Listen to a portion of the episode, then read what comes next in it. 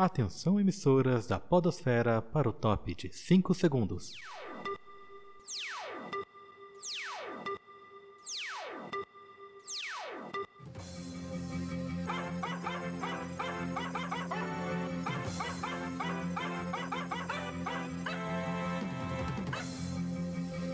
Boa noite. Está começando o seu jornal semanal de notícias do meio científico. E hoje Notícias da semana: Astrônomos encontram o buraco negro mais próximo da Terra já observado. E morcegos também praticam distanciamento social quando estão doentes. Hoje no SAP News.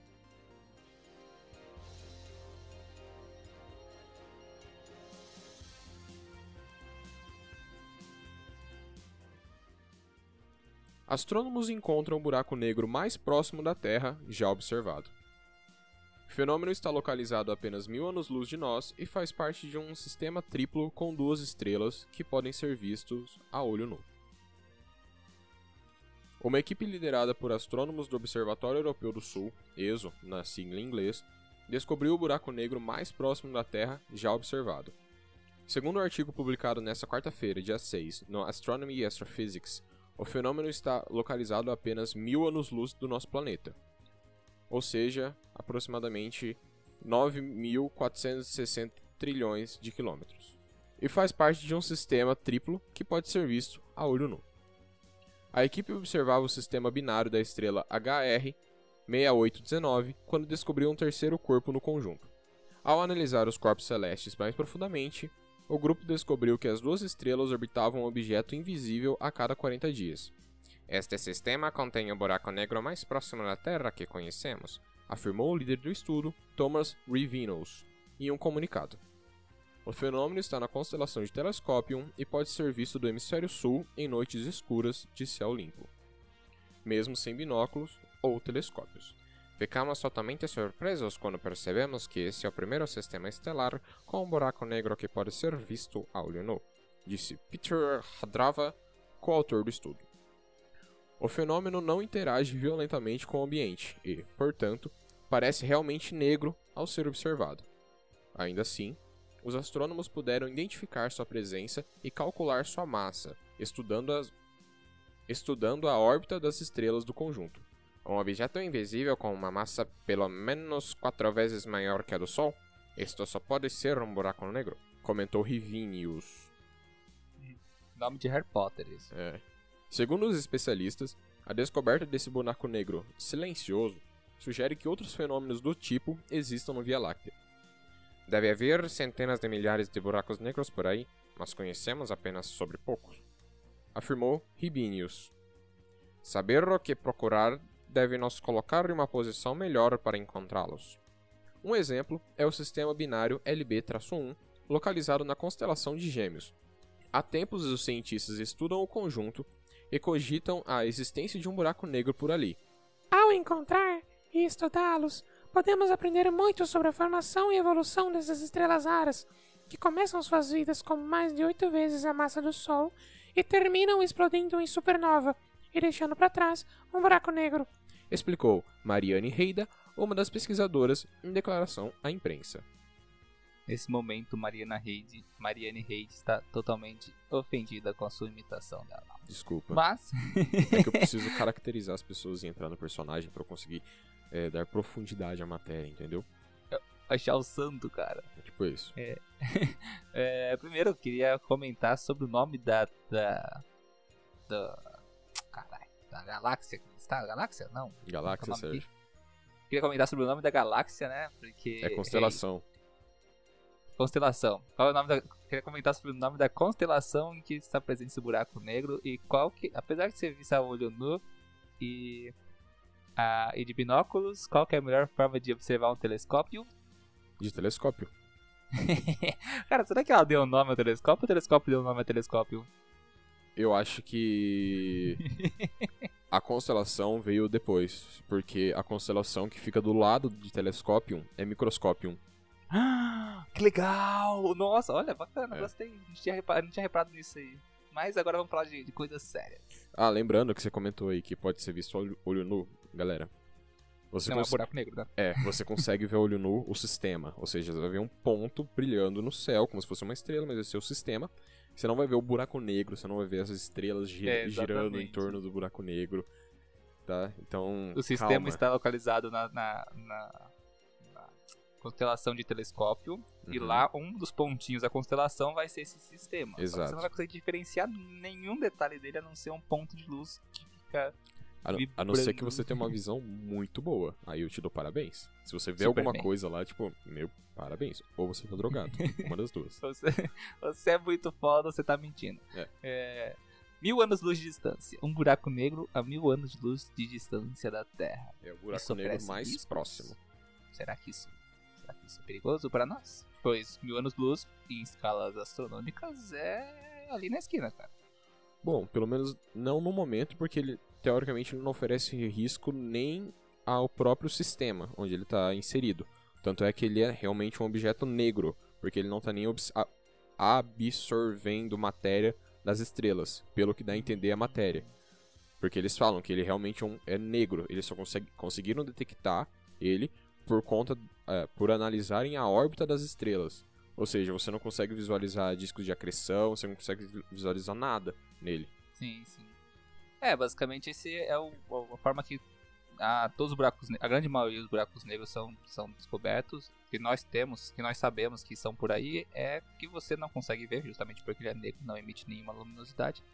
E então o único jeito de saber dele é a interferência gravitacional que ele causa nos corpos em- ao redor dele. E esse buraco negro em si, é, comparando com outras estrelas, ele é relativamente pequeno, quatro vezes maior que o Sol sendo que existem estrelas vivas, não mortas, que é, estão em atividade, né? Milhares de vezes do que o Sol. A questão é: esse buraco negro é um buraco negro ou é um corpo morto que não emite luz? Apesar que se ele fosse um corpo morto, ele absorveria a luz dos astros em volta e refletiria. Daí daria Uhum. pra ver, né? É, Então ele é um buraco negro. ele é um buraco negro. É, é dito que ele é um buraco negro. Cara, é, é, eu, eu queria ter um astrofísico, que ser brother de um astrofísico, o cara me explicar muitas coisas, porque a gente vê que existe corpos com grandes diferenças de massa, com comportamento muito diferentes. A gente sabe Sim. que uma estrela, ela fica emitindo luz porque ela tá com combustível em fusão, e quando acaba ela entra em colapso, explode ou vira um buraco negro nesse caso. É, ninguém mandou ela não ir no posto. Ih, A questão é, bicho, é, são tantos parâmetros físicos e é, químicos também, não, acho que são mais físicos, né, que, que definem isso, que você tem estrelas colossais, gigantescas, muito mais massivas do que buracos negros, e existem buracos negros muito pequenos, com pouca massa, mas com que são buracos negros. E pra quem não sabe o que é um buraco negro, ou só pra relembrar, é um corpo em que tem em um único ponto a massa tão concentrada em que é, ele emite uma gravidade tão grande que nem a luz escapa dele, por isso que ele é negro. É, então, de uma É isso. certa forma, o que que você... Essa massa concentrada num ponto muito específico, o que que é, Sérgio? O que que é alto nele? oi? Eh, se você tem um, um, um corpo que ele tem uma massa muito alta e o corpo é muito pequeno, o que que ele tem? Ele é gordo? Não, cara, ele tem uma densidade muito alta. Ah, ah, tá. Esse... Não sei se ia fazer uma piada. Não, é porque, Você é, é porque você falou de. Não, pior que dessa vez eu tô falando sério. Às vezes eu falo sério. Mas porque você falou que existem é, algum, algumas estrelas que têm uma massa muito grande e são estrelas e não são buracos ne- negros. Ah, Porém, elas né? têm uma massa Faz muito sentido. grande, só que elas têm um volume muito grande também. Hum, Então essa relação entre a massa e o volume delas não, não chega a esse ponto. Sim, é, faz todo o sentido. A relação de massa e volume, então, é um ponto principal para você definir a densidade necessária para que se colapse e vire um buraco negro. Um ponto não é só isso. Tem outros É, fatores. Quais? Ah, você vai querer que eu, que eu vou explicar? Eu não vou saber explicar todos não, cara. Eu vou passar vergonha aqui. Então, próxima notícia.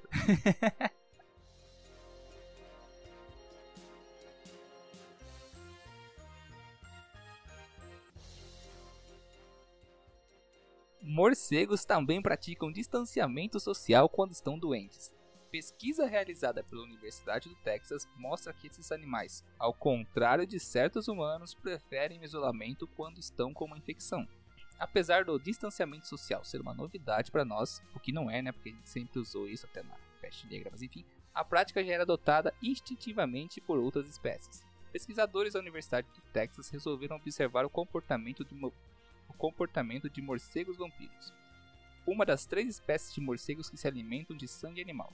Ao serem infectados por uma bactéria, o resultado é que esses mamíferos voadores procuram se isolar quando estão doentes. Talvez você não saiba, mas morcegos dessa espécie, no caso da espécie é Desmodus rotundus, Desmodus rotundus Demorphos, Drácula, são bem parecidas com o ser humano. Assim como nós, eles possuem vínculos fortes com suas famílias, mas não dispensam proximidades com seus amigos e crushes. Provas de amor vêm bem a calhar. Eles dão comida, dão banho uns nos outros, e quem não topa participar das trocas altruístas é excluído do grupo. Então, pra ver. Eles são animais bem sociáveis, se você não tá na brincadeira, você não faz parte da panelinha. Portanto, assim como ocorre com Homo sapiens, é difícil para esses pequenos Dráculas manterem distância de seu círculo social. Para ver como iriam agir se estivessem doentes e abatidos, os pesquisadores injetaram o- um componente das paredes celulares bacterianas chamado lipopolissacarídeos, o famoso LPS, em morcegos criados em cativeiro no Panamá. Esse pedaço do micróbio funciona como se fosse uma vacina. Ele é o suficiente para ativar uma reação no sistema imunológico, porém sem deixar o animal doente de fato. Eles dividiram o estudo em duas fases. Primeiro, analisar a frequência dos chamados que os morcegos faziam para iniciar um contato social, depois observaram com quem e com que frequência eles trocavam comida ou uma limpeza de pele um com o outro. Os morcegos infectados fizeram 30% menos contato inicial do que o resto da colônia. Ficaram sozinhos em um cantinho longe dos colegas. Eles só quebravam o isolamento para conseguir comida, até porque fica difícil se recuperar de uma doença com a barriga vazia. Uma observação chamou a atenção: as mamães morcegos, mesmo doentes, não deixavam de cuidar de seus filhotes, nem os filhotes deixavam de cuidar de suas mães. Os pesquisadores não acreditam que os morcegos se isolem para evitar contaminar os outros, como é o nosso caso diante da nossa pandemia de coronavírus, né? Afinal, esse comportamento só pode evoluir se traz alguma vantagem para o indivíduo que o exibe. É, no caso, um animal não evoluiria esse comportamento se não trazesse um benefício para o indivíduo e o ser humano desenvolveu esse comportamento justamente porque o animal é. Como que é o nome? Me fugiu a palavra aí. Mimetiza? Não, é- nós somos um animal inteligente, né? Pensamos em grupo, sabemos, não fazemos, apesar que o pessoal também não faz, né? O pessoal se não tira proveito é, para si próprio, tá cagando para o isolamento e tá acabando prejudicando os outros, mas enfim. É, talvez os morcegos estejam mantendo essa distância simplesmente porque estão se sentindo mal. Afinal, quem gosta de ficar conversando com os outros quando está com dor de barriga? E, para nós humanos, vale lembrar as recomendações do Ministério da Saúde. Fique em casa sempre que possível, higienize bem as mãos com água e sabão e use máscaras ao sair na rua. E fica aí é, o exemplo, né? Sabe por que dessa risada? Por quê? Porque o Batman tem que fazer distanciamento social do Coringa. Do Coronga! Deus. Cara, é. Olha só, ver, você né? viu a relação do Batman com o Coronga, né? O Batman, Homem-Morcego, se distanciando. Ah, no, olha, essa analogia é boa, cara. É, Pensar que esse foi o início da ideia pra criar o personagem. De- de- depen- dependendo da história que você for ler do Batman, o- a as primeiras vítimas do Coronga foram os pais do Batman. Mas se você também parar pra pensar, o Batman, ele não é um morcego, porque ele não é sociável. Mesmo saudável, fortão, bonitão, ele é um cara super antissocial. Ele tá sempre doente. É, mas vamos Ele falar tá- sério Mas agora. é sério, se você for parar pra analisar, ele tá sempre doente. De ódio. De ódio, é o amargor da sua pele. A febre da justiça. Hoje, é, enfim, vamos, vamos falar de coisa séria agora aqui. Primeiro, é, é, foi legal o, a própria notícia destacar que o, esse comportamento do morcego parte da, dele estar doente e acuado, né? Assim como você vê quando o cachorro tá doente ou o gato tá doente, eles sempre ficam isolados num canto, é, afastado de você porque eles não querem ser incomodados. Na verdade, eles não estão nem aí se vai prejudicar o grupo, eles só não querem estar sendo incomodados. É um comportamento comum em muitos animais. é, e não tem nenhum fator social envolvido a ponto de, tipo, estou preocupado com o próximo, então vou, vou me isolar para que ele não fique doente. Ele- Isso acontece com os seres humanos. Ele basicamente tá sem tempo, irmão. Tipo, não- Sério, eu tô, tô tendo que aguentar, aguentar esse mal-estar aqui. Eu não quero ouvir você enchendo o saco. Segundo, eu queria também falar aqui que esse princípio de LPS, injetar a parede celular das bactérias no, no, no morcego para estimular o, o sistema imune e não só o LPS, como com os outros componentes bacterianos e também outros componentes virais, é, é o mesmo princípio da vacina mesmo. Isso daqui funciona, é bem legal. Quando você desenvolve uma vacina ao acho que são da segunda geração, você, você basicamente pega um pedaço do, do patógeno, você mata ele, né? Ou inativa ele e injeta no corpo da pessoa. E essa é a vacina. O corpo vai reconhecer aquilo lá, criar a defesa e aí vai treinar, entre aspas, o sistema imunológico e quando tiver contato com o patógeno vai eliminar. E é por isso, isso é bastante importante, que algumas pessoas têm efeitos é, colaterais de, da, da- após a vacina da gripe, a vacina da catapora, qualquer, qualquer vacina em si, as pessoas têm efeito colateral. Já ouviu falar que normalmente alguém, ah, ele tomou vacina e passou super mal, teve, teve vômito, febre, Sim, dores. sim. Então, isso daqui não é que a pessoa ficou doente com a vacina, porque a vacina não tem patógeno.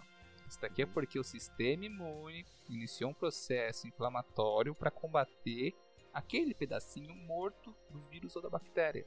Mas ele, na verdade ele está só criando um- uma defesa, uma memória. Infelizmente, em algumas pessoas, na grande minoria, é até redundante, grande minoria, mas enfim, é, acontecem esses efeitos mais severos, né? Mas enfim, na maioria, no máximo que pode acontecer é uma febrinha. Mas sempre tem aquele pessoal que usa como alarde, né? Que vacinas fazem mal porque a pessoa teve, ficou doente. Não ficou doente. E tem uma parcela da população também que tem é, imunodeficiência e mesmo tomando a vacina ela não desenvolve a, Uhum. a imunidade e é por isso que todo mundo tem que se vacinar porque se você acha que ah, eu não vou me vacinar porque só eu que vou me ferrar, não, você vai, se fer- você vai ferrar essas pessoas que têm imunodeficiência e não conseguem ficar imunizadas mesmo tomando vacina.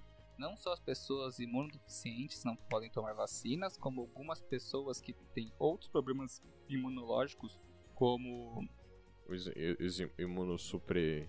Supre- é que entra tudo imu- imunodeficientes entre os super imunos e os baixos imunos e os sem imunidade nenhuma. Mas é, Imunodeficientes entra entre os três grupos. eu acho que daí agora teria que colocar a galera que tem tipo, é, alergias. Sim, sim. Alergia seria um tipo de imunodeficiência no qual o sistema imune ele ataca a própria pessoa.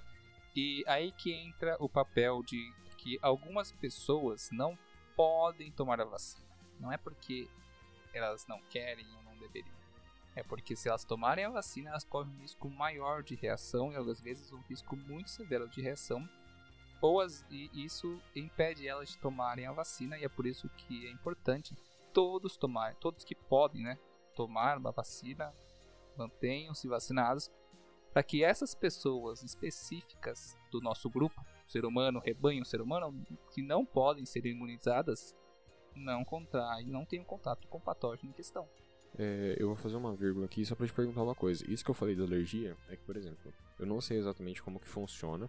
Eu nem sei se tá- é correto falar isso, mas, por exemplo, o que eu já vi é que tem pessoas que, por exemplo, ah, no, no processo para o desenvolvimento da vacina, ela tem que ser cultivada em um determinado ambiente e tem pessoas que têm alergia a esse ambiente, por exemplo, ou alguma das partes do processo do desenvolvimento da vacina e por, e- e por isso elas não podem tomar esse tipo de vacina. Sim, ó, por exemplo, é, existem pessoas alérgicas a ovo. Era, Né? era isso que eu tava na minha cabeça, só que eu não.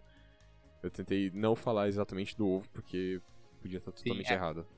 Pessoas alérgicas a ovo. A vacina do da gripe, toda a vacina da gripe do mundo, a grande parte, né? Na verdade, na verdade a grande maioria, mas principalmente aqui no Brasil, ela é feita através do ovo de galinha fecundado. Como que funciona? Eles pegam um ovo de galinha fecundado e como que, como que fazem esse vírus em grande quantidade? Eles vão injetar esse vírus no ovo da galinha vivo, vão fazer com que esse vírus se multiplique ali naquele embrião por um tempo. No final, antes o- do embrião começar a se desenvolver a partes, né? parecer mais um pinto do que um ovo, é, esse embrião já é morto e assim eles pegam é, o fluido embrionário, destilam ele, separam a, a, as partes virais, partículas virais, desativam ela com. Esqueci, acho que é fenol. De, esquece. É, enfim, desativam ela e assim, depois desativadas, eles, come, eles fritam elas muitas e muitas vezes através de um cromatógrafo, o que deixa a, a essas partículas muito, muito puras, gente. Isso é coisa que é tão pura que não existe processos comuns que você possa fazer em casa. É só processos laboratoriais com equipamentos extremamente caros. É por isso que as vacinas são extremamente seguras. Só que acontece o que? Estamos falando de partículas minúsculas. E como ele é cultivado no ovo, pode acontecer desse, de uma pequena partícula ou outra dessas proteínas do ovo acabarem indo junto na vacina, o que não tem mal algum para a grande maioria popula da população, Uhum. mal nenhum. Porém, Pra algumas pessoas. algumas poucas. E, e é engraçado, Rei, porque assim, algumas pessoas alérgicas a ovo não apresentam reações alérgicas à vacina da gripe. Algumas outras sim. Então cabe também a dizer que não existe uma alergia a ovo. Existe N alergias a ovo. É Aham. uma coisa complicada. Alergias assim como cânceres, olha comparação, mas é, não é, não é fácil de você definir exatamente do que é quando se trata de alguma comida ou, ou alguma coisa viva. Se for um componente químico, mais fácil. Entendi. Muito obrigado pela explicação, Sérgio. Yeah! Biotech, porra! é, eu acho que é isso, cara. Eu Tem mais é algo isso. a acrescentar sobre os morceguitos que são mais espertos do que os amanitos? Não, cara, eu acho que não. Eu tô falando com uma colega que eu até comentei. Eu falei, olha, eu vou gravar o Sap News aqui, cara. É... Eu falei assim, hoje eu vou gravar o Sap News, eu vou mandar essa notícia aqui. Eu mandei a notícia do morcego dela, falou assim, é... Eu acho que o ser humaninho é o mamífero menos evoluído mesmo. Mas mas realmente é, né, cara? Você já. Você sabia que o, que o morcego não faz cocô na própria cabeça, né? Não, ele... Ah, eu vi, eu vi... Viralizou um vidinho esses dias na internet, É. né? Ele é inteligente. Ele se pendura com os bracinhos assim, dá o, o, o jato fecal e volta. É, ele faz uma barra. Porque tem que se exercitar, né? Morcego é um bicho muito legal, cara. E, enfim, acho que concluímos aí as notícias de hoje. Finalizei. Galera, acabamos as notícias de hoje. Tchau. Tchau, buenas noches. E durma como os morcegos. Não durma. De ponta cabeça? Não, não durma. O morcego dorme. Você sabe, né? Que ele dorme. Ele não dorme de noite. E provavelmente você tá escutando isso aqui de noite. Se estiver escutando de dia, durma no ônibus. Mas ele dorme? Não, não durma no ônibus. Olha só o que você casa, falou. Fa- não, fa- que você falou que os morcegos não dormem. Eles dormem. Ai, gente, foi no sentido figurado. Para! Não tem figuras, é áudio. Tchau. Tchau.